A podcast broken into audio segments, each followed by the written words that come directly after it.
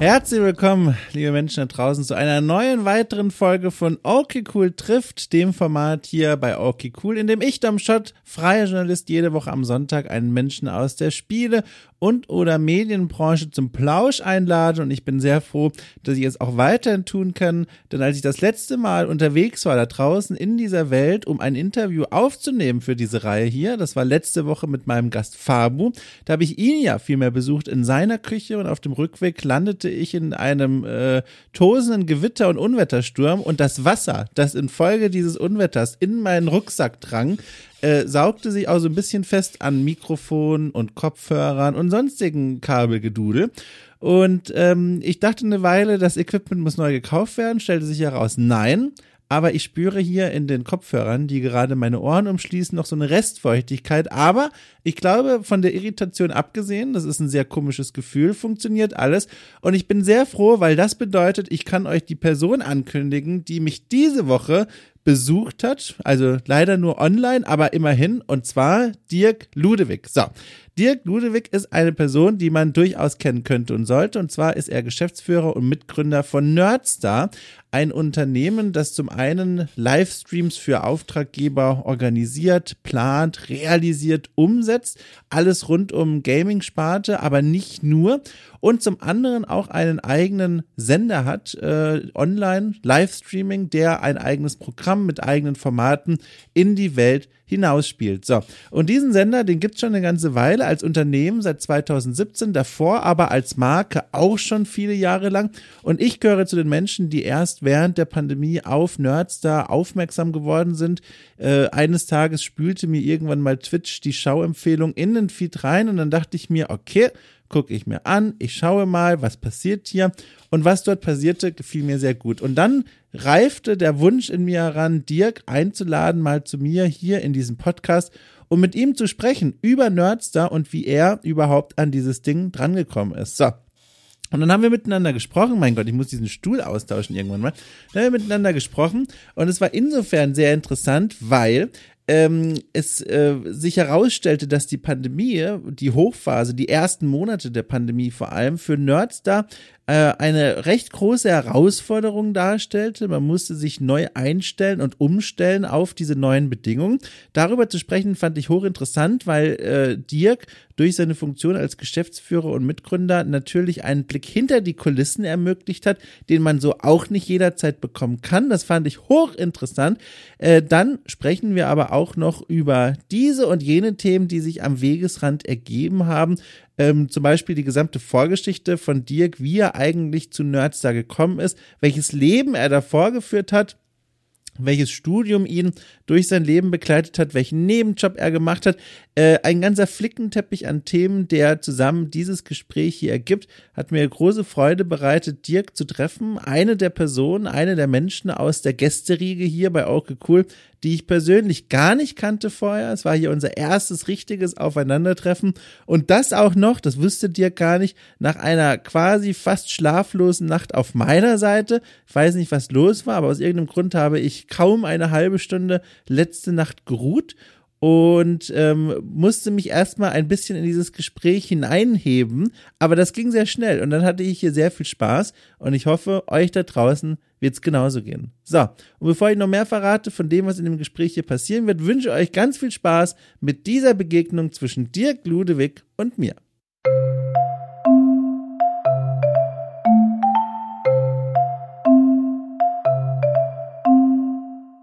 Einer der wenigen Momente, in denen Ausschlag was Gutes bedeutet. Und da sind wir direkt beim Thema. Ohne Witz, ich wollte dich nämlich direkt eine Sache fragen, aus einem persönlichen Interesse heraus, aber auch natürlich um, um Sorge, aus Sorge um deine Gesundheit. Und zwar, ich habe gesehen, dass du auf der TwitchCon warst. Ja. Und die TwitchCon, das war so ein Event, da sind ganz viele Menschen in meiner Bubble und Freundeskreis hin und kam ein Großteil von ihnen bettlägerig wieder zurück, weil sie sich Corona geholt haben. Und jetzt frage ich mich natürlich ganz groß, wie geht's denn dir gerade? Ist alles okay? Ich bin ich erfreue mich bester Gesundheit und Toll. habe tatsächlich kurz vorher mir einmal diesen ganzen Corona-Zirkus gegönnt. Auch mhm. in einer relativ ähm, unangenehmen Ausprägung. Also schon einmal das volle Programm mitgenommen. Ach, hatte dann aber jetzt für die TwitchCon tatsächlich das Gefühl, dass ich so ein bisschen Super Soldier-mäßig unterwegs bin, obwohl das natürlich nicht stimmt. Also man kann sich ja relativ schnell reinfizieren, aber ich habe da wirklich also sämtliche Türklinken abgeleckt, weil ich dachte, mir kann einfach nichts passieren. Das ist auch freiwillig, auch Türen, die du gar nicht durchschreiten musstest, nimmst klar. du mit. Na klar, also das sind wirklich die Momente, wo man sagt, endlich mal wieder hemmungslos wirklich sich durch die komplette Branche durchknutschen. Ja. Ey, alles safe. Nee, aber tatsächlich äh, bin ich bin ich gesund. Das ist schön. Ich hab, ja, also bin ganz froh, dass ähm, auch niemanden aus meiner Crew erwischt hat tatsächlich. So ein bisschen mulmiges Gefühl hat man ja leider dann doch aktuell bei Großveranstaltungen. Ne? Ich war halt selber noch nie bei der TwitchCon. Ich kenne Bilder, ich kenne Impressionen, ich kenne Videos von dort, aber so eine richtige mhm. Vorstellung habe ich nicht, was da eigentlich passiert. Kannst du mich und die Leute da draußen mal da so ein bisschen an der Hand nehmen und mal so rumführen? Was sehen wir da? was passiert da so? Warum geht man da eigentlich hin? Ist das ein Networking-Event oder kann man da auch weiß ich nicht, coole Sachen machen. ich weiß nicht. Also erzähl mal, was, was macht man da? Was hast du da gemacht? Also wenn ich ganz ehrlich bin, ist das für mich ein sehr ähnliches, also ganz persönlich ein sehr ähnliches Ding wie mit der Gamescom oder ja. anderen Cons irgendwie aus der aus der Branche und der Szene, ähm, dass ich selber wirklich viel für Networking-Kram da bin. Wir haben dort auch ähm, unter anderem gedreht für unsere Show. Also es ist eher so ein bisschen so ein so ein Worktrip. Ich bin mhm auch noch nie, zum Beispiel, also auf der Gamescom war ich noch nie privat einfach so zum Gucken mhm. und bin ich wahrscheinlich auch, ich will nicht sagen nicht Zielgruppe, aber ich wäre nicht derjenige, der sich irgendwo fünf Stunden in eine Schlange stellt, um ein Spiel anzuspielen. Das ist auf der TwitchCon ja nicht ganz das Ziel. Ähm, es gibt aber halt auch dort einen Con beziehungsweise oder so einen Ausstellerbereich, so ähnlich wie ihn, wie, wie man ihn auf der Dreamhack erlebt hat, wie, wie gesagt, in manchen ähm, Hallen der Gamescom er unterwegs war. Und dann kannst du dir dort von, von Ausstellern ein bisschen was angucken. Manche haben coole Aktionen, manche nicht. Was weiß ich. Es gab an einem Stand zum Beispiel Bullriding, wo man mitmachen konnte. Das dann schon eher gehört so zu den cooleren Geschichten, aber sonst auch echt viel so Anspielstationen und alles relativ, ähm, äh, ja, also relativ basic an Messeständen. Mhm. Also ist auch nicht so super krass. Was aber cool ist, ist, sie haben halt ein Riesenprogramm drumherum. Das heißt, so was Twitch bietet, Twitch Rivals, ähm, deren äh, Battle-Format haben sie dort in einer IRL-Variante, wo auch wirklich gegeneinander ähm, so Minispiele gespielt werden, mit einer also sensationell ausproduzierten Show. Wirklich ganz top-notch. Eher so diese, das, was man so von E-Sport-Produktionen kennt. Ähm, und es gibt ein bisschen Live-Musik. Es gab natürlich eine ganze Menge zu futtern für teures Geld. Mhm. Und für mich persönlich, ich war zum Beispiel sehr viel in der Partner-Lounge, habe mich mit anderen Twitch-Partnern, Partnerinnen unterhalten, weil wir, ähm, weil man sich eben ganz lange nicht mehr gesehen hat und man connectet da so ein bisschen, quatscht über anstehende oder vergangene Projekte. Und ähm, das ist für mich eigentlich das, was, was jetzt aus meiner persönlichen Sicht eigentlich das Spannendste ist. Ich habe auch das Gefühl, dieses Connecten und dieses Netzwerken, das ist was, was dir Spaß macht, oder? Also wir kennen uns persönlich ja gar nicht, aber ich habe mich in Vorbereitung natürlich informiert und geguckt, was du so machst und gesehen. Es sind auch in den letzten Jahren viele Interviews mit dir erschienen, wo du irgendwo zu Gast warst. Und man bekommt immer so den Eindruck, das ist schon ein Wohlfühlort, so umgeben von Leuten für dich, mit denen du sprechen kannst und coole Gespräche führen kannst. ist das so tatsächlich oder ist das alles ein Kampf für dich? Und nach, ich weiß nicht, 25 Tagen TwitchCon fällst du in dein Bett und denkst dir, mein Gott, ich, ich, ich brauche Ruhe, Leute. Ja, also also tatsächlich ist das was, was mir, was mir Spaß macht. Hast du völlig richtig analysiert. Also hm, außer in dieser Fernanalyse gerade dort, nett Doktor-mäßig. Ähm, nee, also ich habe da, ich habe da echt Spaß dran. Ich ähm, freue mich immer neue Leute und vor allen Dingen auch irgendwie interessante Leute kennenzulernen, mich über die, über deren Kram zu unterhalten. Ähm, und wie gesagt, gerade wenn es dann so drum geht, vielleicht irgendwann auch mal gemeinsame Projektluftschlösser zu spinnen, das finde ich eigentlich immer sehr spannend in solchen äh, Situationen. Und mir fällt es schon vergleichsweise leicht, glaube ich, da unterwegs zu sein. Mhm. Und ich habe einfach, ich habe auch wirklich eine gute Zeit. Ich habe einfach mhm. eine gute Zeit, mir, mir macht das Spaß. Aber auch, auch, auch ich habe eine Social Battery, die irgendwann mal ein bisschen leer ist. Das ist ja so ein Begriff, der jetzt wirklich zuletzt ähm, viel aufgeploppt ist, mhm. mal, ne, um zu erklären, ähm, warum es manchen Leuten irgendwann mal nicht so leicht fällt, noch zu networken oder unter Leute zu gehen. Und weiß ich nicht, meine hat, glaube ich, einen großen Speicher. Äh, trotzdem ist auch da irgendwann mal Schicht im Schacht. Aber normalerweise nach so drei Tagen Con, das geht wirklich gut klar. Ja. Wie waren dann eigentlich dann, wenn ich fragen darf, die letzten zwei Jahre dann so für dich? Über zwei Jahre. Also die Zeit vor allem, ich denke jetzt an die, in der es dann auch hieß, liebe Leute, bleibt bitte in eurer Wohnung, ne? Auf Parkbank setzen zu zweit ist auch nicht erlaubt, ganz zu Beginn der Pandemie. Wie war mhm. das denn dann für dich? Weil ich hatte ja schon viele Gäste, die auch sehr extrovertiert sind, die gerne networken und so weiter und so fort. Und die dann hier erzählt haben, oh, also die zwei Jahre da und teilweise die Phase, in denen man wirklich im Lockdown war, das war schon, äh, bewegte man sich schon an den Grenzen der mentalen Gesundheit. Wie war das dann für dich? Ich habe viel, ich habe einfach meinen mein ICQ und Knuddels Accounts habe ich reaktiviert und Nein, dort die alten Kontakte Knuddels? alle. Nein, Quatsch. Also. Ich hab, also, also ich habe ähm, das Glück gehabt, dass wir eben mit Nerdstar beruflich trotzdem noch relativ im Vergleich so relativ viel mhm. Kram gemacht haben, wo man auch mal irgendwie Leute gesehen hat. Ähm, einfach weil wir dann zwar unter starken Auflagen und Hygienebedingungen und so weiter, aber wir haben weiter produzieren können zum großen Teil. Das heißt, ich bin echt auch aus Bielefeld rausgekommen teilweise, was wirklich den meisten anderen, auch in meinem Freundes- und Bekanntenkreis, so verwehrt geblieben ist. Und mhm. natürlich, klar, private Kontakte definitiv wenig gewesen und ich kann das absolut nachvollziehen, wenn das Leuten schwergefallen ist, aber das war so ein bisschen da auch ein Anker, muss ich sagen, dass wir, mhm. dass wir einfach viel unterwegs waren, ne? Und das, ähm, da war ich in einer ist mir zumindest fühlt sich für mich so an in einer privilegierten Position. Einfach, dass wir trotzdem viel machen konnten und überhaupt, manche konnten ja, das ist ja das Schlimme, nicht mal noch arbeiten, so, ne? Mhm. Und dann wird's halt noch mal eine Ecke heftiger, wenn du wirklich noch zu Hause sitzt, irgendwann hast du Netflix einfach durchgeguckt und dann, was jetzt? Das hatte ich gar nicht. Wie schwer war es denn eigentlich für dich und für euch Nerds da auf diese Zeit einzustellen, beziehungsweise da irgendwas umzustellen? Ich habe ähm, Nerds da tatsächlich zu dem Zeitpunkt noch gar nicht so doll auf dem Schirm gehabt, ehrlich gesagt. Ich habe aber bei der Konkurrenz immer mal zugeschaut oder quasi Konkurrenz. Ich weiß gar nicht, ob ihr die so seht. Also zum Beispiel Rocket Beans oder Bonjwa oder andere ähnliche Formate. Die Kollegen. Die Kollegen, ach guck mal, das ist das richtige Wort, diplomatisch, die Kollegen und Kolleginnen, ganz genau. Und da habe ich eben so mitbekommen, da passieren tatsächlich ganz schöne Umstrukturierungen, einfach weil man sich an diese neuen Arbeitsbedingungen erstmal gewöhnen muss und überlegen muss, wie man sich da mit dem eigenen Senderkonzept anpasst. Wie hat mhm. das denn bei euch euer Konzept verändert? Hat es das überhaupt verändert? Ja, hat es schon teilweise. Also ähm, bei uns, also prinzipiell für Nerds da sind es ja eigentlich zwei, wir haben so zwei Hauptgeschäftsbereiche, wenn man so will. Das eine ist eben dieser Sender oder Kanal, den wir selber betreiben auf Twitch und der Content, den wir drumherum produzieren. Und das andere sind eben, oder ist der Dienstleistungsbereich und ähm, wo wir, wo wir vor allen Dingen Livestreams, aber alles rund um Videoproduktion einfach machen. Und ähm, auf beiden Seiten hat sich total viel verändert. Auf der Senderseite, ich nenne es jetzt mal hier bewusst noch Sender, auch wenn ich von der mhm. Terminologie sonst jetzt inzwischen weggehe, irgendwie, weil es für Leute verwirrend ist. Aber äh, auf der Seite war unser USP eigentlich, dass wir in Bielefeld halt unser Studio haben mhm. und echt am liebsten äh, da Leute eingeladen haben und mit denen Dinge gemacht haben. Das heißt, das war so das, was andere ja nicht machen können im Streaming-Bereich, die sind halt bei sich zu Hause und na klar kann man sich auch online connecten und so, aber es ist schon nochmal eine andere Qualität, wenn ich wirklich nebeneinander auf der Couch sitze und was, und was daddel oder keine Ahnung, was auch immer wir gemacht haben, halt super viel Blödsinn gemacht.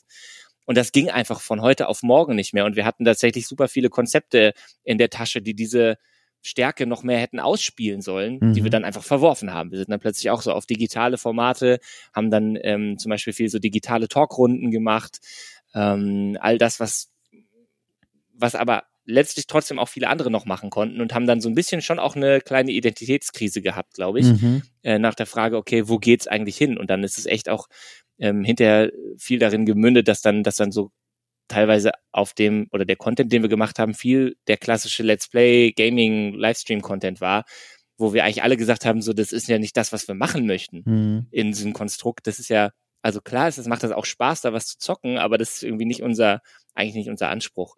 Und auf der anderen Seite, auf der äh, Dienstleistungsseite war für uns das schlimmste Ding, dass auf einmal die ganzen Events und Messen abgesagt wurden mhm. und äh, teilweise, wie gesagt, vor Ort Veranstaltungen nicht mehr möglich waren. Und wir mussten da massiv umsatteln, weil das halt natürlich eben Themen für uns waren. Ne? Auf der Gamescom irgendwie 2019 haben wir für, ich glaube, für fünf Kunden insgesamt da die Livestreams produziert. Und dann war das so am Horizont, okay, das fällt jetzt weg. Das ist schon was, was auch also schmerzt, ne? Mhm. Und ähm, haben dann aber irgendwie, also viel sogar auch durch das Netzwerk, was wir hier lokal haben in Bielefeld und Umgebung, im B2B-Sektor Livestream-Kram produziert, mhm. haben also irgendwelche digitalen Messen, ähm, Firmenveranstaltungen, haben wir umgesetzt mit unserer Expertise, die wir quasi aus der vor-Ort Live-Event-Produktionsecke hatten und mhm. haben dann für die einfach coole Konzepte uns überlegt, die halt mehr waren als, ey, wir schalten uns hier bei Zoom, Teams, whatever zusammen und äh, halten eine PowerPoint nach der nächsten. Da wollten natürlich eigentlich auch vor allen Dingen die coolen Firmen wollen halt gerne ein bisschen mehr machen. Mhm. Und das war tatsächlich da dann unsere Lücke. Also waren wir in den beiden Bereichen so ein bisschen unterwegs und äh, haben, haben in der, auf dem Dienstleistungsteil das, glaube ich, ganz gut hinbekommen, dort einfach uns ein bisschen neu zu erfinden oder neu auszurichten. Beim, beim Sender haben wir wesentlich mehr gestruggelt. Also klingt auch tatsächlich mehr nach einer, also Struggle, kleinen Krise, vor allem auf Senderseite, als jetzt zum Beispiel bei einigen der genannten Kollegen, ähm, mhm. die dann so rückblickend erzählt haben, ja, man, man konnte sich schnell anpassen und vor allem hat man gesehen, viel mehr Leute schauen zu, weil sie jetzt daheim sitzen. Habt ihr dann trotzdem da irgendwie einen, also soweit man das sagen kann, von dieser Phase irgendwie einen positiven Effekt mitgenommen, davon abgesehen, dass ihr dieses Senderkonzept neu aufstellen musstet?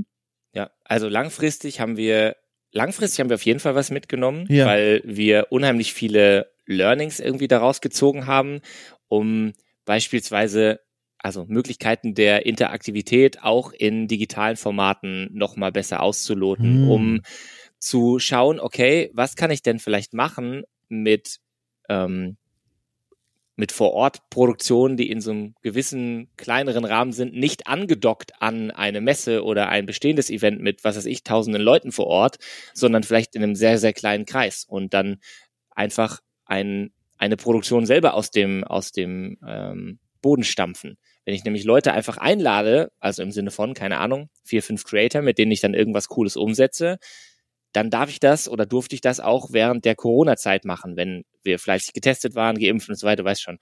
Ähm, da gingen also quasi Dinge und da sind wir kreativ geworden. Das hat uns auf jeden Fall geholfen und ist jetzt für uns gerade ein sehr, sehr relevantes Thema. Also das Thema Live-Events ist etwas, was für uns gerade noch hotter irgendwie ist und wo wir ja. total Blut geleckt haben, das mehr zu machen, weil wir so Bock drauf haben. Und das, das ist, glaube ich, mit daraus entstanden, wenn ich ehrlich bin, weil wir dann ja wie gesagt, wir mussten einfach ein bisschen kreativer werden und haben dann eher, ähm, haben dann eher so One-Shot und ähm, Event-Dinger gedacht, mhm. als irgendwie so ein serielles Format zum Beispiel. Ich habe noch mal kurz eine Nachfrage zu diesem, mein Gott, wir sind schon mittendrin, aber das ist, ich war so gespannt, dich das fragen zu können, deswegen machen wir hier einfach weiter. Na klar. Äh, äh, Gab es denn, wenn du es denn verraten kannst oder möchtest, wie, wie bedrohlich war denn die Situation in diesen zwei Jahren? Weil das, was du da beschrieben hast, das klingt, zum einen kann man sich denken, naja, okay, das war ein schwieriger Moment, man musste sich neu erfinden, hat dann neue Formate konzipiert, vor allem senderseitig. Mhm. Man kann da aber auch reinhören, sage ich mal, ein das geht schon tiefer als das. Wir müssen hier wirklich uns neue Beine anschrauben, um durch diese zwei Jahre zu kommen. Wie, wie bedrohlich war es denn jetzt wirklich für euch? Also für uns als Unternehmen bedrohlich in dem Sinne war es eben vor allen Dingen durch die Wege und die Lösungen, die wir im B2B-Bereich gefunden haben, ja. weniger. Ja. Also das mhm. war absolut unsere Safety. Das liegt aber auch mit daran, dass das unser wirtschaftlich deutlich relevanterer Zweig ist. Mhm. Und wenn der quasi funktioniert und, und, und strong ist, dann carryt er den anderen relativ easy durch. Ja. So, das kann ich, kann man, kann man so sagen. Ähm, dieser, der ganze Senderteil, das machen wir zum großen Teil einfach weil wir, weil wir Bock drauf haben. Mhm. Also wir mhm. haben damals damit angefangen und das ist so ein bisschen unsere Vision. Das ist viel, viel Leidenschaftsthemen. Die Leute, die wir so bei uns im Team um uns herum versammelt haben, die haben alle auch Bock auf diese Themen und wollen damit irgendwie was machen. Da irgendwas, also irgendwas erschaffen so. Dieser Drang ist, glaube ich, bei ganz, ganz vielen bei uns inhärent vorhanden.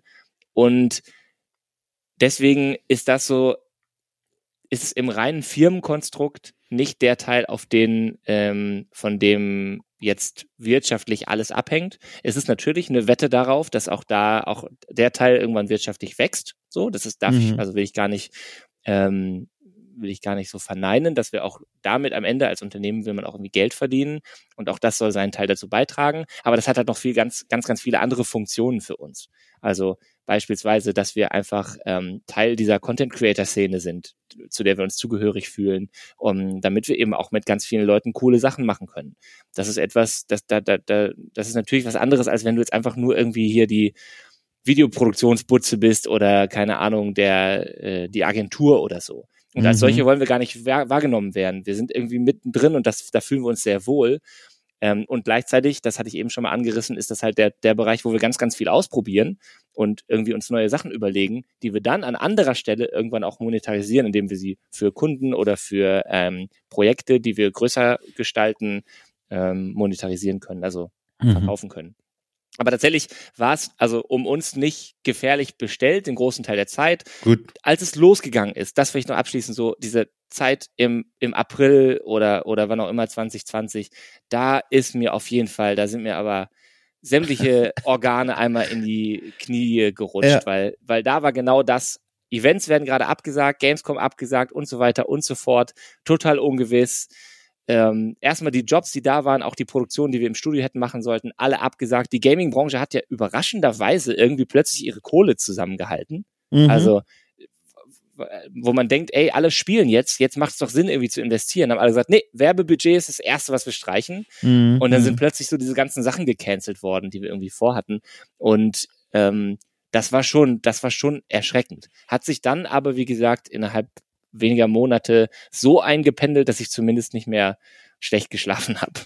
Wie schnell habt ihr denn da dieses neue Land dann gesehen? Also ich stelle mir vor, Notfallmeeting, alle laufen ins Untergeschoss in die Kommandozentrale, setzen sich an den Tisch und sagen so, was machen wir denn jetzt? Also ja, gar nicht mehr ins Untergeschoss. Erstmal alle nur noch ins Teamspeak. So, weißt du, das ist ja, das stimmt, Problem klar. in Discord. Man, ja, stimmt, genau. Diese epische äh, äh, Stimmung, die musst du erstmal rüberbringen in so einem digitalen ja. Call. Aber stelle ich mir so richtig vor, also man kommt zusammen und sagt, ja Leute, was ist denn jetzt los? Was machen wir denn jetzt? Gab es einen Notfallplan da schon? Also ich habe vor allen Dingen mit meinem ähm, Co-Founder und ja. Kollegen Marcel, ähm, die wir zusammen Nerdster gegründet haben, habe ich ganz, ganz viel mich zusammengesetzt und wir haben uns überlegt, in welche Richtung können wir gehen und was sollten wir noch ak akut machen. Und was wir, wie gesagt, dort gemacht haben in diesem B2B-Bereich, wir haben in dieses Netzwerk reingespielt und haben dort nochmal stärker irgendwie äh, gewunken und gesagt, ey, Leute, ihr habt gerade digitalen Kommunikationsbedarf, wir wissen das, alle haben das. Ihr kennt vielleicht auch noch irgendwen, der es auch hat, sagt mal da Bescheid. Und dann hat sich darüber ganz, ganz viel ähm, auch dann ergeben. Und bei der Content, auf der Content-Produktionsseite war es auch eigentlich relativ ruckzuck, dass wir diese digitalen mhm. Formate, diese ersten digitalen Talkshows und so, so, als, als die erste Quarantäne da losging, da war das ähm, innerhalb einer Woche geboren. Ja, krass. So, da, da, da sind alle natürlich, aber da haben wir natürlich uns mit Redaktionsleuten zusammengesetzt und, und da hat irgendwie, haben die grauen Zellen gerattert. Ja, und ja. Das ging dann aber echt, wie gesagt, es ging irgendwie relativ schnell. Und ich finde es jetzt retrospektiv interessant, weil ich das kaum noch so differenziert sagen kann, was mhm. jetzt irgendwie Turning Points waren oder so, sondern diese ganze Phase ist so ein kleines bisschen blurry, fühlt sich aber sehr, sehr kurz an irgendwie. Und dann ging eigentlich auch schon wieder ein neues Alltagsgeschäft los. So. Wahnsinn. Mhm. Du hast gerade schon angerissen, äh, gegründet, mitgegründet mit Marcel Nerdster 2017, habe ich mir hier notiert. Yes. Ich bin einfach mal ganz gespannt und frage mal ganz groß, was war 2017 in deinem Leben los? Im Januar habe ich mir sogar aufgeschrieben, im Januar 2017 mhm. in deinem Leben los, dass du gesagt hast, jetzt gründen wir Nerdstar. Kannst du da mal so ein bisschen Kontext mir geben? Weil wie gesagt, du bist als Person sowieso erst in meinem Leben aufgetaucht mit Nerdstar. Also ich wusste jetzt leider ja. vorher, habe nichts mitbekommen und jetzt ist er da. Ja. Und jetzt frage ich mich, wo kam er denn her? Kannst du mal so ein bisschen Licht in diesen Nebel reinbringen? Das klingt schon ein kleines bisschen so, was, was hat dich geritten? Was, was also, ist in dich gefahren, in diesem Moment Nerdstar zu gründen? Lies die Frage, wie du möchtest. Ich find's ganz toll, aber äh. Nein, also tatsächlich vielleicht so ein bisschen historisch auch ja. auszuholen, für die, die Nerdster auch gar nicht kennen. Nerdster gibt es als ähm, Projekt schon seit 2011. Also wir sind tatsächlich letztes Jahr als Projekt zehn Jahre alt geworden. Ähm, und Marcel hat das damals ganz, also ursprünglich erstmal selbst gegründet und dort Leute um sich versammelt, die auch Bock hatten auf das Thema Videospiele. Und dann haben wir ganz viel oder wurde dort ganz viel Kram für YouTube und so weiter produziert, teilweise für, ähm, für Lokalfernsehsender so Gaming-Shows gemacht. Und ähm, das war tatsächlich der Ursprung von Nerdstar im absolut semi-professionellen Bereich. Mhm. Und ich bin dann dazugekommen 2013 und wir haben auch ein Online-Portal damals noch betrieben, was so ein bisschen äh, GameStar auf Wish bestellt, sage ich manchmal, wenn ich wenn ich jetzt böse sage, aber schon auch teilweise ambitioniert. Also wir haben, glaube ich, funktioniert hat es teilweise so über Kolumnen, die teilweise auch ganz cool waren, äh, für die ich dann unter anderem auch mal äh, auch reingekommen bin. Ich hatte halt Lust zu schreiben, äh, hatte da irgendwie immer Spaß dran und bin dann immer stärker reingerutscht, habe dann irgendwann für die Website die Chefredaktion übernommen in diesem weiterhin noch ähm, semi-professionellen Konstrukt, bin auch mal ab und zu vor der Kamera rumgeturnt und Marcel und ich haben halt gemerkt, wir können einfach, wir können gut zusammenarbeiten. Wir haben äh, ähnliche Visionen, ähnliche Wertevorstellungen, aber ein sehr ergänzendes, komplementäres Skillset so. Mhm. Also er kann wirklich Sachen, die ich nicht kann und andersrum. Und deswegen haben wir gemerkt, okay, wir können, vielleicht können wir das irgendwie abdecken zusammen, wenn man da jetzt was draus macht. Und dann ist die Idee der Gründung 2015 ist das konkreter geworden. Ich meine, mhm. wie das so ist, wenn du so ein Projekt hast, keine Ahnung, ich habe auch in der, früher mal in einer Band gespielt, weißt du, da hast du ja auch manchmal so diese Vision, klar, was wäre, wenn, wenn mhm. du mal, wenn du einen Durchbruch hast und spielst Rock am Ring, wäre ja mega geil und so. Aber man ist so ein bisschen auch realistisch und weiß, eigentlich spielt man hier eben irgendwo im, in Bielefeld im Lokschuppen vor 250 Leuten. Was auch geil ist, ja. aber anyways, so, das ist keine berufliche Zukunft, aber das war immer schon ein Gedanke, ey, wie cool wäre es damit irgendwann mal Geld zu verdienen oder das beruflich machen zu können. Und ähm, dann haben wir 2015 tatsächlich schon angefangen, ganz klassisch so einen Businessplan zu schreiben, zu überlegen, okay, wie könnte dieses ganze Ding irgendwann mal Geld verdienen, wenn man es wirklich professionalisiert, was muss man dafür machen und so.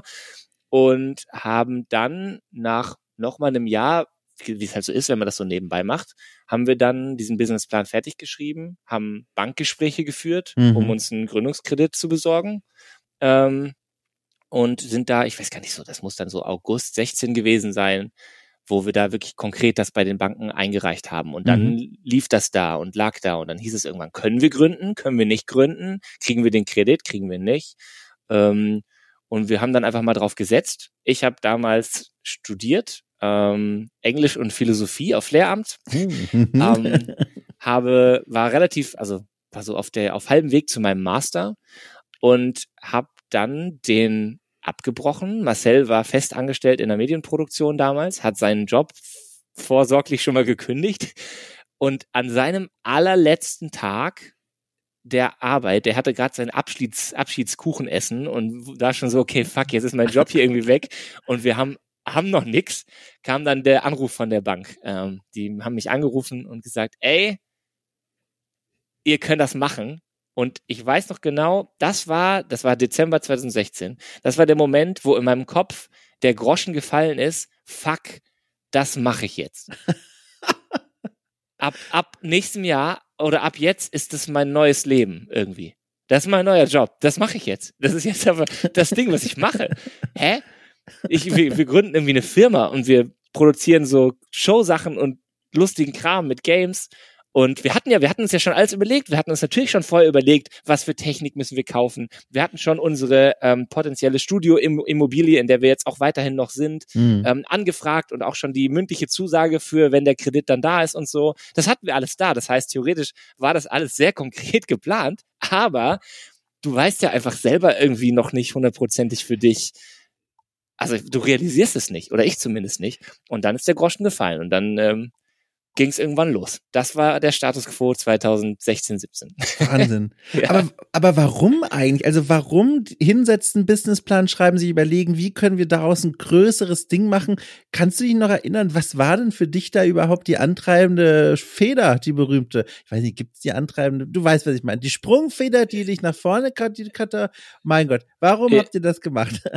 ja, also diese, diese Antriebsfeder war ja, genau, eigentlich von vornherein diejenige, dass, dass wir Lust hatten, das habe ich eben schon mal angerissen, dass wir Lust hatten, irgendwie, ähm, also von bei mir auch persönlich auf jeden Fall, ich habe einfach Spaß dran, Leute zu unterhalten. Ja. Das war schon irgendwie immer so. Ich habe mich auf Bühnen wohlgefühlt und fand es irgendwie immer cool, Geschichten zu erzählen und irgendwas zu erschaffen. Das war mit Nerdster dann das, was ich immer cool fand oder auch wie gesagt in der früheren Bandzeit irgendwas zu erschaffen, was dann Leute mitreißt, begeistert, irgendwie eine gute Zeit gibt oder, oder vielleicht auch was zum Nachdenken mal ist, je nachdem. Also fand ich, fand ich irgendwie immer sehr spannend und da ist es auf jeden Fall ein sehr großer Teil Selbstverwirklichung gewesen, das mhm. ausleben zu können.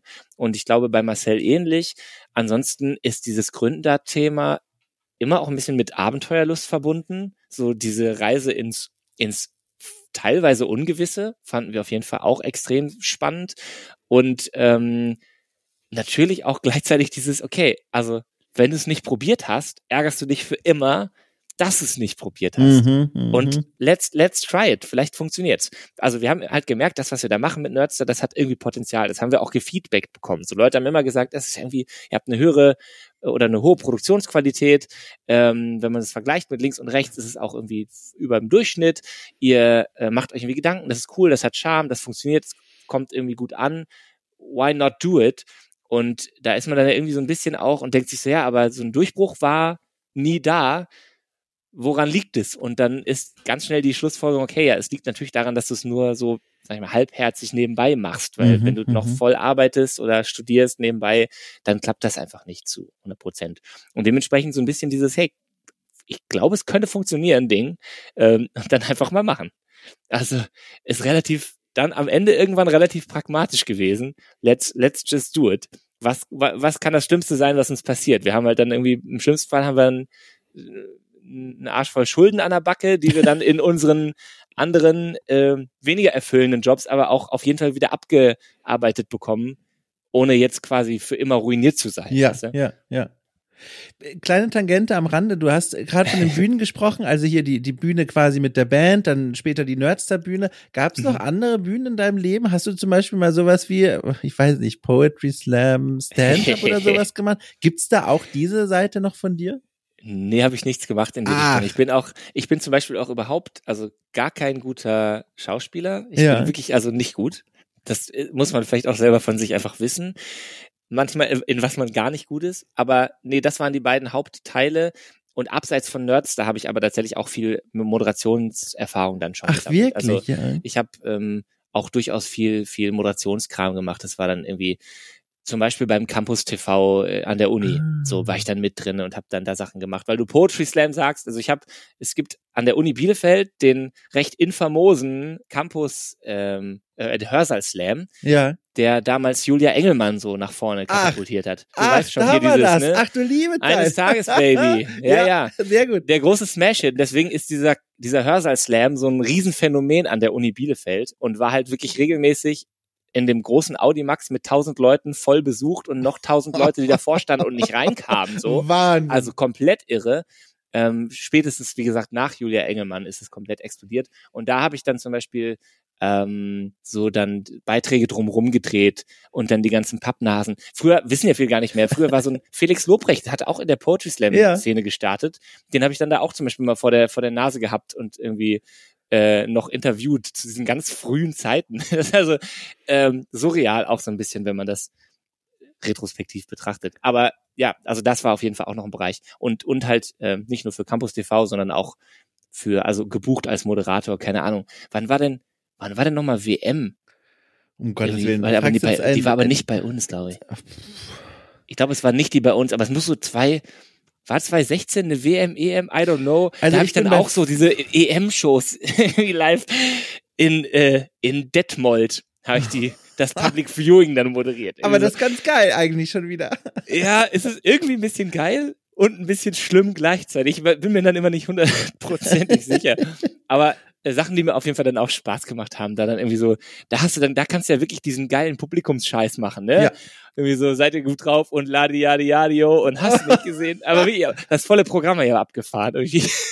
Und das macht dir Spaß. Das ist was, wo, wo du merkst, ist was, ja. Wahnsinn. Ey, wir haben jetzt kürzlich das erste Mal, dann nach dieser ganzen Pandemiezeit, ist immer so schwierig, das zu sagen nach der Pandemiezeit, ja, ja, als, ja. als wenn alles komplett vorbei wäre. Aber you know, wie man so sagt, post-Corona, äh, ja. jedenfalls die ersten Events, die wieder stattgefunden haben und wir haben eine ähm, eine, eine Eventreihe jetzt gestartet in den UCI-Kinos zusammen mit dem Densen, Mario Kart-Turniere und wir waren äh, das erste Mal wieder vor einem Saalpublikum. Und ich hatte so Spaß, dieses Teil zu moderieren, weil halt dann Leute waren, die, du hast halt Feedback bekommen. Du hast halt gemerkt, die Leute haben gelacht oder, oder auch nicht gelacht ja. und, und irgendwie mitgemacht und mal mehr, mal weniger Applaus. Also das war was, das ich, ey, das hat so Bock gemacht wieder. Ähm, ja, ja, also offensichtlich habe ich da irgendwie Spaß dran. Das, ähm, ja, kann ich so reflektiert sagen. Mein Gott, also diese Pandemie hat ja unser aller Leben auf vielerlei Weise verändert, in neue Bahnen gelenkt. Bei mir bei einer Sache ganz besonders oder auch ein ganz besonders kleines bisschen. Kurz ja. bevor alles losging, hatte ich ein ganz klar, also ich hatte diese große Neugier, mal diese komischen ähm, Stand-up-Sache auszuprobieren. Ohne Ambition, okay. einfach nur so quasi, ums abzuhaken. Weißt du, so einfach mal, mhm. jetzt habe ich es gemacht, jetzt weiß ich auch, ich kann es nicht. Und da habe ich so einen kleinen okay. fünf Minuten geschrieben.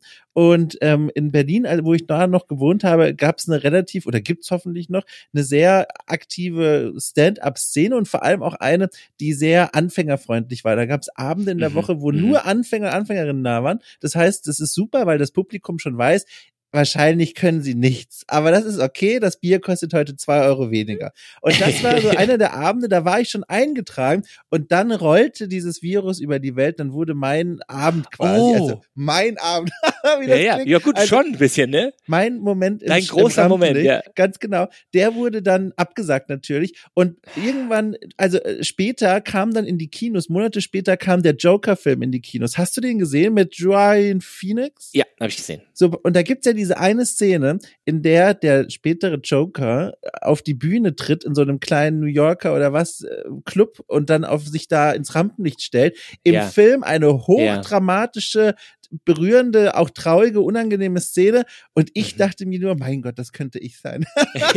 das hätte ich gewesen sein können. Das hätte ich gewesen sein können, ja. oh je. Ja, ja. aber ich, ich kann es mir gut vorstellen eigentlich bei dir. Das heißt aber vorher Poetry Slam oder so hast du nicht gemacht, ne? Nee, nee, auch ich war da immer sehr interessierter Zuhörer. Also äh, ich, ich, ich meine, da gab es auch oft Auftritte in Heidelberg, wo ich studiert habe, habe ich mir das gerne angeschaut die so ein bisschen fremdschämerig waren, aber ganz generell, ja. ich mag die Idee total. Da stellen die Leute hin, lesen oder tragen da persönliche Texte vor, manche super lustig, andere so ein bisschen, uh, weiß ich mhm. nicht. Ähm, aber das mag ich total. Und ich wollte das gerne mal abhaken für mich. Aber die Gelegenheit hatte ich jetzt bisher leider noch nicht. Jetzt, obwohl ich wollte gerade sagen, es sieht ja jetzt langsam so aus, als würde sich die Welt erholen, ist aber Quatsch. Das war jetzt eigentlich, ist das völlige Unwahrheit, wenn man sich die Zahlen mal anguckt. Ich glaube, mhm. die Chance wird wahrscheinlich noch länger auf mich warten müssen. Also außer du bist jetzt ganz schnell. Also wenn du die nächsten, sag ich ja. mal, zwei, drei Wochen was ergattern kannst, so dann findest du auf jeden Fall, da wird alles noch auf sein. ich habe auf der Gamescom einen kleinen Moderationsjob. Ich habe schon überlegt, ob ich da das einfach zweckentfremde und sage, alles oder nichts. Wahrscheinlich nichts, aber ich mach's einfach. Ich zieh's hier mal in fünf Minuten durch. Ja. und damit's raus ist aus dem System. Fände ich, fände ich, fände ich nicht ganz verkehrt. Und Meinst ich, du? also ich, ich weiß nicht, welche Tonality du so treffen wollen würdest mit deiner Comedy, aber ich kann es mir so gut, äh, sehr gut vorstellen, weil du hast so, du hast ja eine, ähm, sag ich mal, eine, eine, eine Stimme mit einem hohen Wiedererkennungswert auch einfach. Findest du? Die finde ich auf jeden Fall und die hat so, also, also, also no offense, die hat so, die hat so ein bisschen was Putziges irgendwie. Ist das, also wirklich höchstgradig oh. positiv gemeint. Wirklich. Also ich hoffe, du, du fasst es nicht falsch Nö, auf, aber die ist so ein bisschen so, ne? Und ich glaube, dass man das, wenn man das nutzt irgendwie in dieser, ja. in dieser Comedy und die Tonality da so drauf einzahlt, dann kann das, dann kann das schon ganz gut funktionieren. Also, ich habe mein Programm besteht eigentlich nur, dass ich erzähle, was mir so passiert. Und da habe ja. ich schon gemerkt, das ist schon lustig genug. Ich erinnere mich an ein Date in einer Limonadenbar, wo ich ein Bier bestellt habe. Und dann, das ist schon, ich glaube, da ruht irgendwo eine Pointe. Man muss sie, glaube ich, ausarbeiten, aber da steckt was drin. Ja. Ähm, und und äh, es ist aber auch super lustig, dass du es mit der Stimme sagst. Das ist nämlich was, was mir jetzt langsam, also langsam in den letzten zwei Jahren bewusster geworden ist. Ich mache das jetzt hier, seit die Pandemie richtig angefangen hat, aus so einer Angst heraus ursprünglich, dass ich mich völlig vereinsame. Deswegen dachte ich mir, mhm. coole Idee, jeden Sonntag jemanden mit mir vors Mikro zu setzen. Das ist die beste Art und Weise, sicher zu gehen, dass ich hier nicht einsacke und irgendwann nur noch in Boxershorts rückwärts auf dem Boden liege. Und das hat Smart. funktioniert bisher sehr ja. gut. Ähm, und da wurde es mir dann immer häufiger gespiegelt, dass meine Stimme irgendwas mit den Leuten macht. Und das meine ich jetzt nicht immer nur positiv, sondern Leute haben eine Meinung mhm, dazu. Mhm. Und das wurde mir jetzt erst klar. Und jetzt wurde es mir ultimativ klar. Grüße gehen raus, aber sie hört sowieso nicht. Meine Freundin hat eine tiefere Stimme als ich. Und meine Freundin okay. macht mich sehr oft nach mit so einer hohen Piepsstimme. Und jetzt ist mir das erst klar geworden, dass, dass, dass, äh, also, dass Leute, wenn sie mich angucken, eine andere Stimme erwarten. Also, es ist ein großes Thema für mich. Du merkst, ich weiß gar nicht, in welches Fach, äh, Fass, das ich da öffne, zuerst reinschauen soll. Du bist quasi der, ähm, der, der, der. Jetzt vorsichtig. Ja, muss ein kleines bisschen aufpassen jetzt, ne? Du bist quasi der Negativ-Henning Mai. Du, ich glaube, ich kenne Henning Mai nicht. Von Anne-Mai Kantereit? Ach du liebe Zeit, das kenne ich wiederum. Das ist Schon. die Band. Ja, hier, ach so, der Negativ-Henning Mai. so, da, das ist sehr du? gut. Wir haben auch einen sehr entgegengehenden Körperbau. Es passt alles. Es der, passt alles. Der Henning, Henning Mai aus dem Upside Down. Henning Schon Mai auf, schlecht. Ja, sehr gut. Auf ist Twitch gut. hat mich mal jemand äh, Indiana Jones auf Wish bestellt, genannt, weil ich ah, Archäologie mh. studiert habe. Naja, egal. Ähm, spannend. Äh, zurück zu dir aber. Und zwar, du. ich, äh, ja, du, aber die Zeit rennt ja und ich habe so viele Fragen an dich. Ich habe noch eine Frage und zwar folgendes. Du hast es auch schon so am Rande berührt. Auch wieder in der Selbstbeschreibung klang das so, als wärst du wie ein Phantom aus dem Nebel entstiegen und in diesem Fall ist der Nebel das Jahr 2013, weil du hast gesagt, ja, 2013 bist du zu Nerdster dazugekommen. Wo ich mich ja schon wieder frage, wo war er denn da schon wieder vorher? Also wo warst du jetzt vor 2013? War das das Studium mittendrin im Studium in Bielefeld Englisch und Philosophie oder völlig anderes Leben? Doch, ich habe da auch schon studiert. Ach. Ich habe da allerdings noch ähm, Englisch und ähm, Informatik studiert.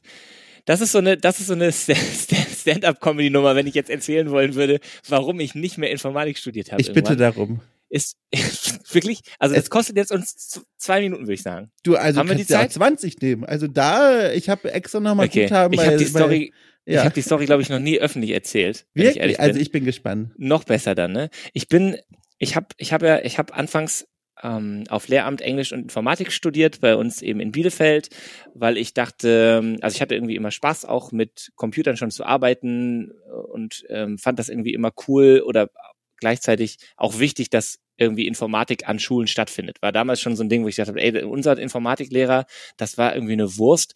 Ähm, Grüße gehen raus, aber der, der hat irgendwie, der konnte ein bisschen Visual Basic uns was erklären, aber der eigentlich hatte der keinen Durchblick. Und das war nun mal damals der Status quo irgendwie. Es gab halt plötzlich das Bedarf, den Bedarf an Informatiklehrern und es gab keinen ähm, kein Supply. So. Mhm. Anyways, habe ich dann gedacht, geil, studierst du. Äh, man konnte sich damals bei uns an der Uni online einschreiben. Das war neu in den Jahrgängen, in denen ich da losgelegt habe.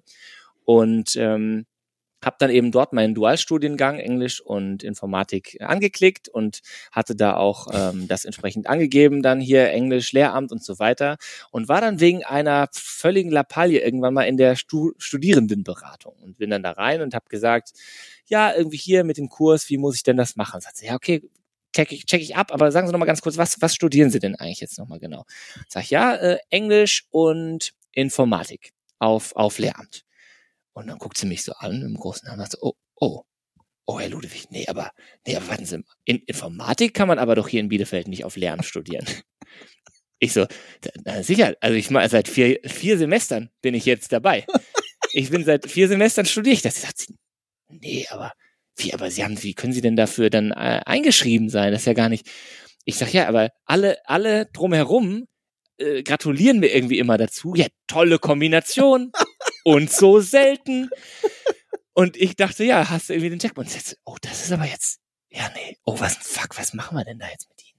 Stellte sich also heraus, durch dieses Online-Anmeldeverfahren war es offensichtlich möglich, mich für den Dualstudiengang Lehramt im Zweitfach äh, Informatik hinzuzufügen, obwohl es eben als Lehramtsstudium so gar nicht vorhanden war. Es gab mein also keine, keine Fachdidaktik, die unterrichtet wurde äh, an der Uni. Das heißt, ich habe irgendwie vier Semester Informatik im Nebenfach für die Tonne studiert. Das, muss ich sagen, war ein sehr schmerzhafter Moment irgendwie, weil ich hatte auch durchaus dann den einen oder anderen Kurs ja belegt. Und ich hätte dann zwei Optionen gehabt. Ich hätte entweder Didaktik, den Didaktikteil in Paderborn nachholen können, also mhm. also irgendwie, indem ich dann zweimal die Woche darüber pendel und so. Und es wäre auf jeden Fall sehr fummelig gewesen, das auch mit den, mit den Stundenplänen hinzubekommen oder halt das Studienfach zu wechseln. Und dann fragte sie mich schon so, ja, äh, gibt's denn was, was Sie noch gerne machen? dann, da bist du da wirklich, denkst du auch wirklich, du bist da wirklich, also versteckte Kamera oder so. War aber nicht. Also war leider die bittere Wahrheit und ähm, deswegen, das ist die Geschichte, weswegen ich äh, ins, insgesamt sehr lange studiert, studiert habe. Also ich habe noch länger studiert eigentlich, als es nötig gewesen wäre, nur wegen dieser vier Semester Informatik. Also ich habe einfach auch so viel drumherum noch gemacht und auch ja. gearbeitet und so. Aber das war immer ein sehr, sehr guter Punkt dann, das, um das Positive rauszuziehen, ist immer ein guter Punkt, um zu rechtfertigen, warum man so lange studiert hat. Wahnsinn. Ja Aber ja. glaubst du, wenn das stromlinienförmiger gelaufen wäre, dass du an dieser Nerdstar-Geschichte vorbeigelaufen wärst, dass du dann einfach ins Berufsleben ganz normal eingestiegen wärst? Meinst du, das hat auch da irgendwie was bei zugetragen? Also, dass es wirklich Nerdstar konkret geworden ist, ist kann schon kann schon sehr gut sein. Ja. Wobei ich Marcel noch früher kennengelernt habe. Ah. Den habe ich wirklich ah. kennengelernt. Da war der gerade, ich weiß nicht, da müsste Nerdstar auch so gerade gegründet worden sein, so um den Dreh. Das war so 2010, 2011. Da hat er nämlich, da hat er unsere Band interviewt damals, noch in seiner Funktion beim Bürgerfernsehen. Und äh, dann haben wir uns kennengelernt und sind nicht aus den Augen verloren. Und dann habe ich irgendwann seine Ausschreibung oder seine Suche nach einem Redakteur gesehen. Und dann, ähm, so sind wir dann zusammengekommen damals. Das kann die Story von vorhin nochmal komplettieren. Wahnsinn. Äh, Redakteur ist ein gutes Stichwort, was ich mich auch schon die ganze Zeit frage. Warum bei der Begeisterung für, für, für die Dinge, die du gerade beschrieben hast, warum mhm. das Studium in Richtung Lehramt und nicht so Dinge wie, naja, ähm, du möchtest gerne Spielredakteur werden oder irgendwie dort viel gezielter noch mit, mit Spielen zum Beispiel zusammenarbeiten oder mit, mit Medien, mit Unterhaltungsmedien. Warum Lehramt? Ja, ich habe in meinem Leben auch wenn man das bei diesem, sag ich mal, Risikomove Nerdstar nicht so denken würde, auch immer eigentlich ein ähm, hohes Sicherheitsbedürfnis gehabt. Ach. Also ich finde es eigentlich gut, auch in einer, mit einem, mit einem, mit einer safen, äh, mit einem safen Job oder einer safen Lebensplanung auch unterwegs zu sein und nicht so komplett äh, im, im, im Blauen zu, mhm, ins Blaue mhm. zu, zu gehen. Ähm, das kann man dann später, wenn man, wenn, wo es dann mit Nerds ein bisschen voranging, habe ich dann natürlich die Möglichkeit gehabt, da dann auch entsprechende Planungen reinzubringen und so weiter und dann eine Sicherheit zu haben. Das war ganz lange nicht so. Und das war mit Nerd, äh, mit, mit, mit dem Studium, da ist Lehramt natürlich der ultimative. Ja, ja. Also viel sicherer geht's ja gar nicht. Wenn Vor allem du da noch damals, ne? bist. Da war doch auch Lehrermangel und sowas. Absolut. Ja. ist ja letztlich irgendwie immer noch. Kommt drauf an, was du studierst. Ja, aber ja. wenn ich mit Informatik auf jeden Fall, Englisch so als Füller auch in Ordnung, um die, um auf die Stunden zu kommen, aber mit der Kombi hättest du auf jeden Fall was gekriegt. Auch, auch nicht irgendwie nach Buxtehude oder was weiß ja. ich wohin, ne, sondern wirklich eine, eine ganz gute Chance gehabt, auch in der, in der Region was zu kriegen. Und ähm, das war für mich einfach immer, ich bin hier in der Region auch so mit äh, Freunden und Familie, ist man irgendwie auch verankert, ne? Und dann ähm, habe ich nie den großen Drang gehabt, irgendwie wegzugehen zum Beispiel, Ach. wie andere ja haben in andere große Städte, sondern ich bin sehr gerne hier in Bielefeld und ähm, habe hier ein sensationelles Netzwerk, ähm, kenne mich hier aus, bin sehr, sehr froh, dass ich auch ab und zu rauskomme beruflich, mhm. aber hier so, zu, also zu, die Lebensqualität ist hier einfach wirklich sehr gut. Ähm, ich habe hier relativ selten irgendwie Sorge zum Beispiel, dass ich, dass ich beklaut werde oder mhm abgestochen. Das ist was, was ich sehr wertschätze an einer Stadt. ähm, ist vielleicht sehr, sehr humble so, aber ja. Und deswegen weiß ich nicht, also war das, war immer so mein Gedanke, ey, diesen ganzen Kram mit Bühnen und so, das machst du einfach so nebenbei also auch die Band, das habe ich einfach immer dann äh, empfunden als geiles Hobby und da auch dann mit einem Lehramtberuf mhm. eine relativ hohe Freizeitgestaltungsmöglichkeit äh, noch zu haben, fand ich dann irgendwie auch ganz, ganz ähm, sexy so als Aussicht. Deswegen konnte ich mir das gut vorstellen und jetzt retrospektiv auch wieder, das Wort habe ich jetzt dreimal schon benutzt, aber ich zähle ähm, mit, ja. Ja, ist gut, auch schon eine Strichliste dann. da würde ich trotzdem sagen, also Jetzt natürlich bin ich also sehr, sehr froh, wie, es gelaufen ist ja. und würde auch nicht nochmal hin zurück wollen. Also ich glaube, jetzt wäre, ich könnte natürlich irgendwie noch das Studium noch abschließen und nochmal ein Referendariat machen und so, aber das, that's not gonna happen. Also ich glaube, erstmal ist Nerdster sowieso, ähm, wollen wir das weitermachen. Und selbst wenn das irgendwann mal nicht mehr wäre, glaube ich, gäbe es jetzt viele andere Bereiche, die ähm, ich auch spannend finde oder wo ich auch dann einfach Kompetenzen hätte, die ich irgendwo reinbringen kann. Ja, und vor allem läuft der Nerds da mittlerweile ja auch richtig gut, so von dem, was du beschreibst. Also nicht, dass es vorher schlecht gelaufen wäre, ne? Aber du weißt, wie ich es meine. Das hat einen Weg gefunden, sich in dieser Zeit jetzt gerade wieder neu zu erfinden und zu etablieren. Das ist zumindest mein Eindruck. Genau, also wir sind irgendwie, wir, wir stehen ganz okay im Sattel ja. so, das ist in Ordnung. Wir sind Stück für Stück immer weiter gewachsen. Aktuell sind wir 13 Leute bei uns im ja, Team. Krass. Äh, wenn du überlegst, dass wir eben vor fünf oder fünfeinhalb Jahren zu zweit da gestartet haben und diese diese alte Lackfabrik irgendwie versucht haben, in ein Studio zu verwandeln. Wahnsinn. Das ist auf jeden Fall schon ähm, jetzt, jetzt eine ganz coole Entwicklung, wenn ich darauf retrospektiv schaue. Aber das muss ich jetzt noch mal kurz, da müssen wir noch mal ganz kurz zurückkehren zu diesem Punkt deiner Biografie, weil das Wort Sicherheitsbedürfnis, ich hatte nicht damit gerechnet, dass das heute mal genannt wird, weil du mhm. machst von außen, also wie gesagt, noch vor unserem Gespräch, als ich dich ja gar nicht kannte, sondern nur Videos gucken konnte und so, du machst immer so einen entrepreneurhaften Eindruck. Weiß nicht, ob man dir das häufiger sagt, aber du wirkst wie so einen ne, ich habe schon wieder die nächste Idee und jetzt mache ich das einfach. Und mhm. das Wort Sicherheitsbedürfnis aus deinem Mund, damit hätte ich nicht gerechnet. Und jetzt muss ich noch mal fragen, das war doch dann ein noch größerer Schritt als eh schon gedacht, dass ihr dann damals gesagt habt, so, äh, Jobs und äh, Studium, tschüss, wir machen jetzt einen Businessplan und ab geht's, auf geht's mit Nerdstar wie schon gesagt, ich habe nie das Gefühl gehabt, dass wenn das Ding nicht funktioniert, dass ich mich davon nie wieder erhole oder Krass, so, ja. sondern mhm. ich war immer das dann wieder der, der, dieser, dieses Entrepreneurgeist oder auch einfach ein gesundes Selbstvertrauen in mhm. die eigenen Fähigkeiten, dass ich der Meinung bin, also irgendwo ja für Geld arbeiten zu können. So, ich bin, weiß ich nicht, leistungsbereit oder fähig oder ja. keine Ahnung ähm, und und würde auch an anderen Stellen einfach also Geld verdienen können, ja. wenn es nicht läuft. Und ich habe auch die ersten boah, anderthalb Jahre ähm, von Nerdster habe ich nebenbei noch gejobbt. So. Ja, krass. Da habe ich, wir haben 80 Stunden Nerdster gemacht und dann habe ich noch äh, 25 Stunden oder so äh, die Woche zusätzlich äh, meinen Nebenjob gehabt. Was für ein Nebenjob war das, wenn ich fragen darf? Ähm, in der Pflege habe ich gearbeitet.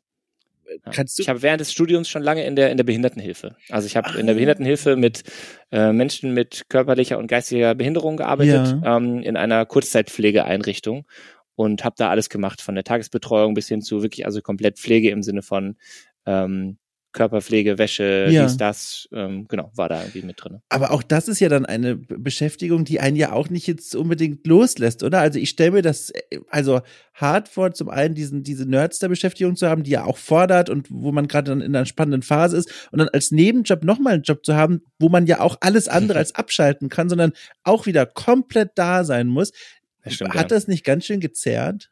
Hat sehr gezerrt, aber es war also jetzt rein auf der Jobseite was ja. komplett anderes. Also zum einen hatte ich diesen Pflegejob, habe ich während des Studiums schon sehr lange gemacht. Ja. Und ähm, war da in einer gewissen Routine auch einfach drinne, so dass mir das nicht mehr so schwer gefallen ist und in dem geringen Anteil auch etwas, was mir, was ich ganz gut handeln konnte. Ein ganz klarer Fall auch, dass ich sagen kann, ich könnte Pflege nicht Vollzeit machen. Das würde mich, da würde ich es einfach zu krass mit nach Hause nehmen. Mhm. Aber in dem, sag ich mal, geringen Rahmen, wo es dann so, das war eher so ein Wochenendjob halt, ne, wo ich dann Freitag, Samstag, Sonntag ähm, zweimal alle zwei Wochen Freitag, Samstag, Sonntag quasi gearbeitet habe.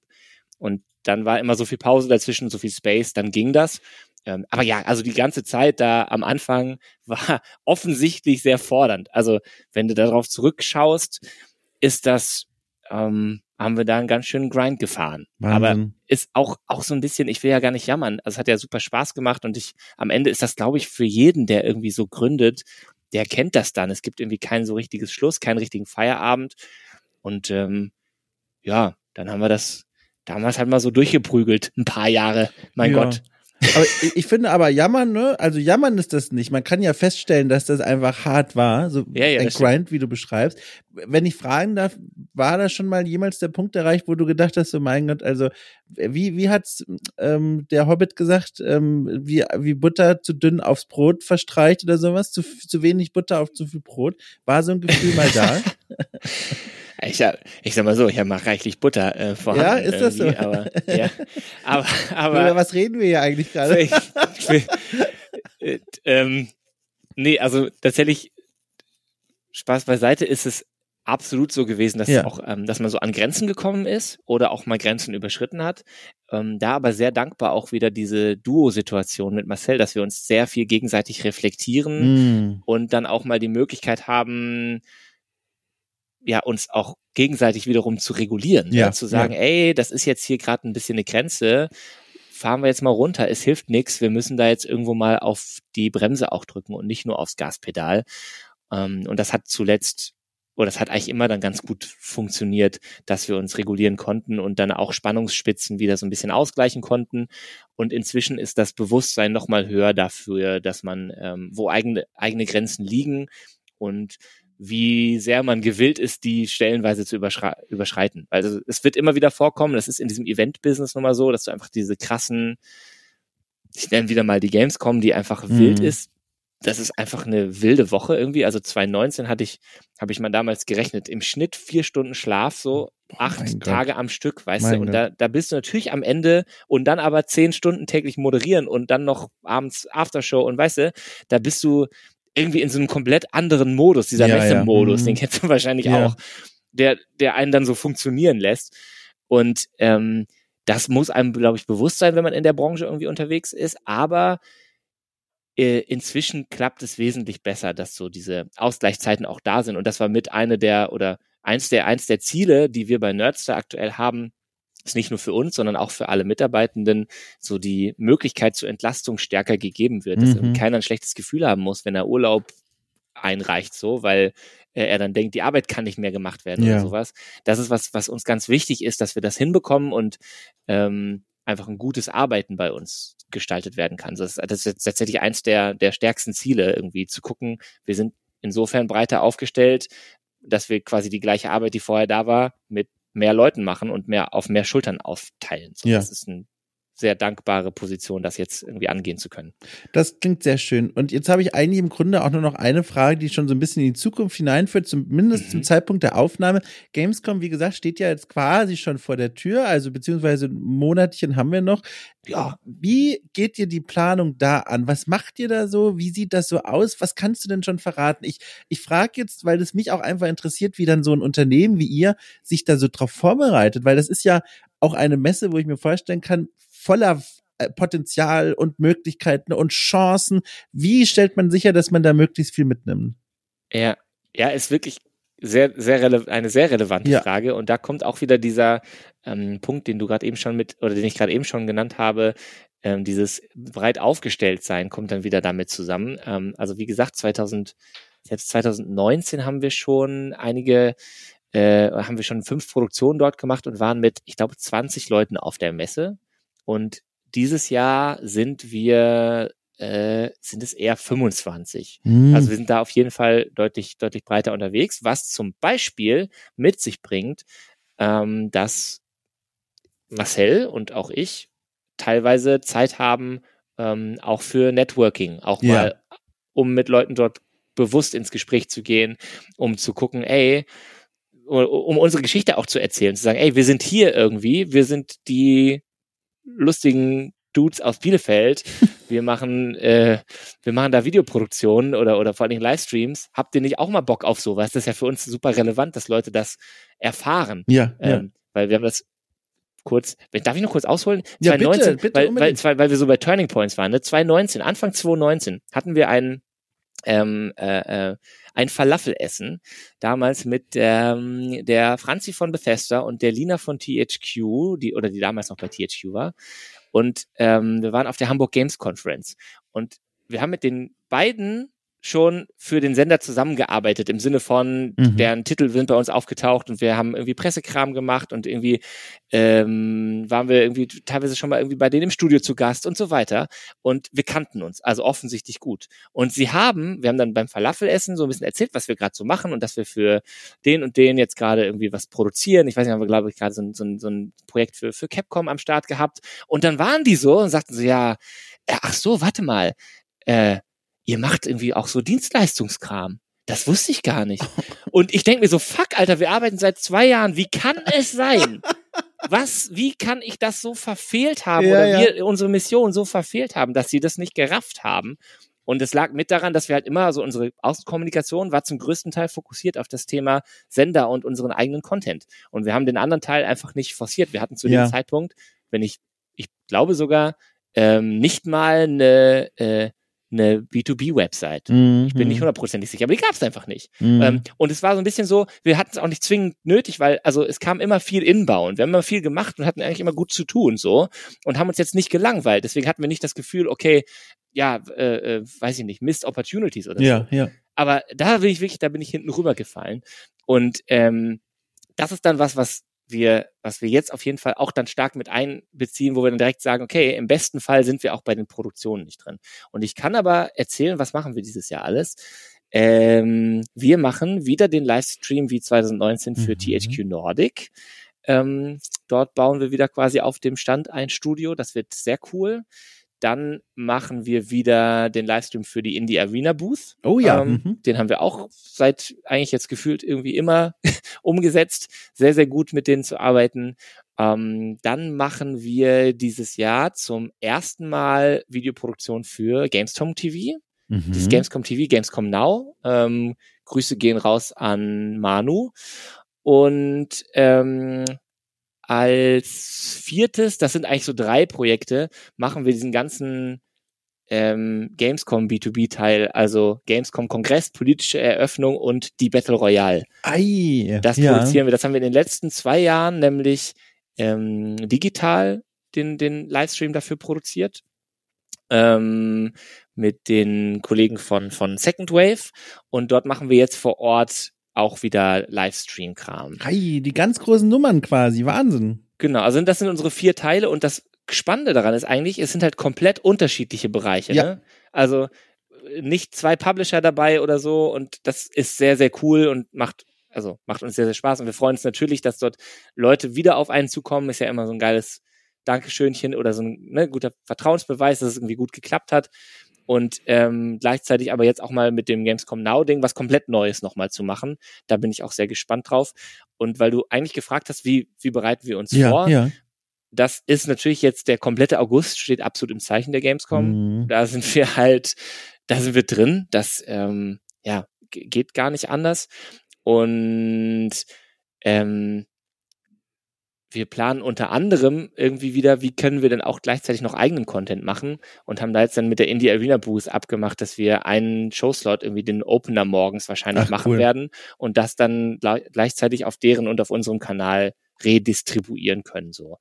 Ähm, das heißt, da sind dann ganz viele Planungen drin und wir sind jetzt dabei, ähm, die einzelnen, also bei uns im Team dann die Projekte einzeln verteilt. Da sind dann jeweils einzelne Projektmanager für abgestellt, ähm, die dann jetzt mit den Crews in Weeklies unterwegs sind und ähm, da so Stück für Stück die Vorbereitung machen, weil halt bei einigen der Produktionen auch vor, also vorab Mhm, was mhm. gemacht werden muss. Sei es Grafikproduktion oder äh, fürs die Battle Royale sind Einspieler benötigt und natürlich die ganzen Crews und die Technik zu planen. Also wir fahren da mit wahrscheinlich mit zwei vollen Sprintern an Technik alleine irgendwie hin, ähm, um das natürlich alles umsetzen zu können. Das ist immer so ein relativ großer Haufen an, an Produktionskram. Aber ich habe halt, also alle, alle rennen da richtig krass, weil alle so Bock drauf haben. Also ähm, Gamescom ist immer, es kribbelt irgendwie bei allen, das merkt man Das halt. ist echt aufregend. Ich war auch echt jetzt eine ganze Weile unentschlossen, ob ich hinfahren soll. Äh, Mhm. Und dann kam eben diese Anfrage für diesen Moderationsjob und dann dachte ich mir, komm,